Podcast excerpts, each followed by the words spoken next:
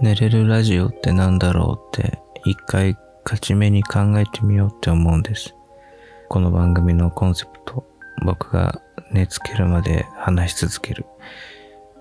でもまあ言い換えると、この番組は皆さんが寝ようとしてる時も聞いてほしい。そういう睡眠導入的ポッドキャストを目指しているんですね。眠くなる話ってなんだろうって思うんですよね。夜聞きたくない話ってあるじゃないですか。例えば、怖い話。怖い話嫌ですよね。絶対嫌です。うん。一番睡眠を妨げますね。深夜ラジオリスナーの方の特に TBS とかの方にはおなじみなんですけど、オーディオムービーっていうネット配信のラジオドラマ。今あまりラジオドラマってないですけども、要は音声だけで聞かせる物語なんですね。最近、オーディオブックとかって言って、あの、本の読み聞かせのサービスがありますけど、あれをもっとこう、ドラマ仕立てにして役者の方とかが演技をするんですね。で、音だけだからすごい想像力かき立てられて、めっちゃ没入できるというのがラジオドラマなんですけど、これのね、一番やばいのがこれ、ホラー系のやつなんですよね。ホラーのラジオドラマ？これやばそうじゃないですか。それをね、わざわざ深夜2時半とかに CM 流すんですよ。これがめっちゃ怖い。なんか、女性が限界集落に取材し、し、あの、嫌ってほどこの CM 聞いたジャンクリスナーの方なら、多分あの、限界集落とかで、あと、なんかおばあさんのモノマネとかすれば面白いと思うんですけど、大丈夫、大丈夫とかって言ったら 多分笑っちゃうと思うんですけど、初めて聞いた人、初めて聞く人は、普通に多分怖いと思うんですよね。ジャンクリスナー、TBS ラジオリスナーは訓練されています。特別な訓練を受けているので大丈夫ですけども、やっぱね、オールナイトニッポンリスナーなんていうのはもうこれはもう、もう目がん開きのまま朝を迎えること間違いなしという。で、っていう話をね、したいんです、本当は。だけど、できないじゃないですか。怖い話。これ本当のオチは、あの、そのオーディオムービーの CM が怖いっていう声が、ハッシュタグ付きで多すぎて、最近怖くなくなってきたっていう話をしたいんですけど、怖くなくなってきたってことを言うためには、一旦怖いバージョンのことを言わなきゃいけないじゃないですか。そうするとこれ、このポッドキャストでは絶対できない話だなと思って。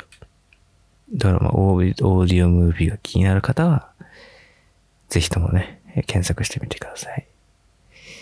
まあ、あとは、そうですね、痛い話ってダメですよね。やっぱり、痛いな、痛そうだなってなるんで、そういうのはダメですよね。お腹痛くて焦ったんですね、その時。バスの中でお腹痛くて。で、早くつけ、早くつけと思って、着いたって言って飛び降りたので、焦って帽子を忘れてしまったんですけど、その痛い話もできないじゃないですか。これ何が言いたいかっていうと、こういうコロナ禍でトイレを封鎖していること、ところが多い中で、唯一トイレ所近所の薬局屋さんだけがトイレを貸し出してくれている。その薬局屋さんでは、いつか僕は高い高い薬を買うんだと、心に決めているんです。ただあの、高い高い薬を必要とするような体の状態になってないので、まだその日は来ないんですけども、いつか高い高い薬が必要になった時は、その薬局で買い物をすると。逆にあの、親でも殺されたのかっていう目の敵にしているトイレを、あの、カラーコーンとトラテープの棒で封鎖しているコンビニがあって、そこはめちゃめちゃ怖いですね。何があったんだろうっていう、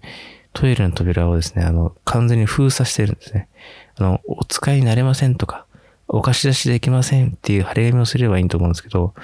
なぜかそう、店内にカラーコーン、工事現場にある三角形の赤いカラーコーンと、同じく工事現場でよくある虎柄、黒と黄色のしましまのあの棒をバッ天井に立てかけて、え、何人たりともという。ていうかあの、ここで事件でも起きたんですか？みたいな封鎖の仕方をしているので、それが気になるんですけど、まあ、その臨場感を出すためには、まず僕のお腹がどれぐらい痛かったかって話をしたいんですけど、まあ、それ痛い話はあまり良くないので、これもできないですよね。あとは、マックの店員さんの袋詰めの話、これもしたいんですけど、これは飯テロになるので、これもダメですね。まあ、どんなことかっていうと、まあ、その、飲み物だけ縦長のビニール袋に入れるんですけど、その縦長のビニール袋が大きいビニール袋の中で倒れないようにどういう工夫をされているかっていう話をしたいんですけど、そうなると一緒にセットで買ったダブルチーズバーガーとかポテトの話がなるので、これは飯テロにつながるということでダメですね。まとめていくと、恐怖とか、飯とか、痛いとかって話はダメですね。うん。僕、ほとんど喋れないっていうことに気づきました。僕の日常に送り得ることはほとんど喋れないということに気づいてしまいました。どうしよう。ということで、僕があの小さい頃眠れない時に想像していた話をしたいと思います。あの、前ね、全然寝れなくて、あの、幼稚園のお泊り会あの時寝れなくて、で、なんか、先生になんか、ホットミルクとか飲ませてもらったのか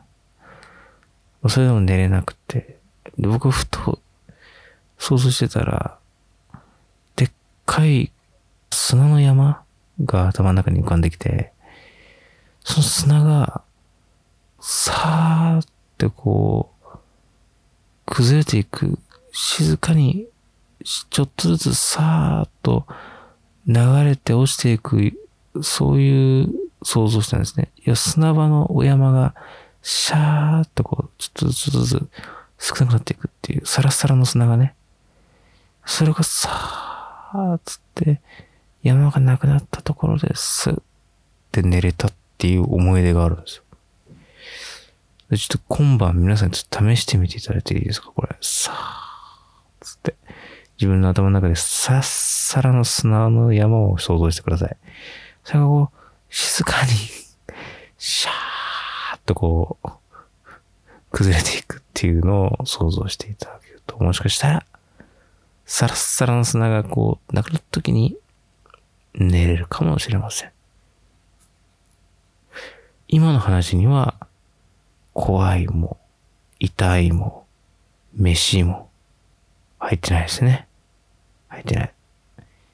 よし。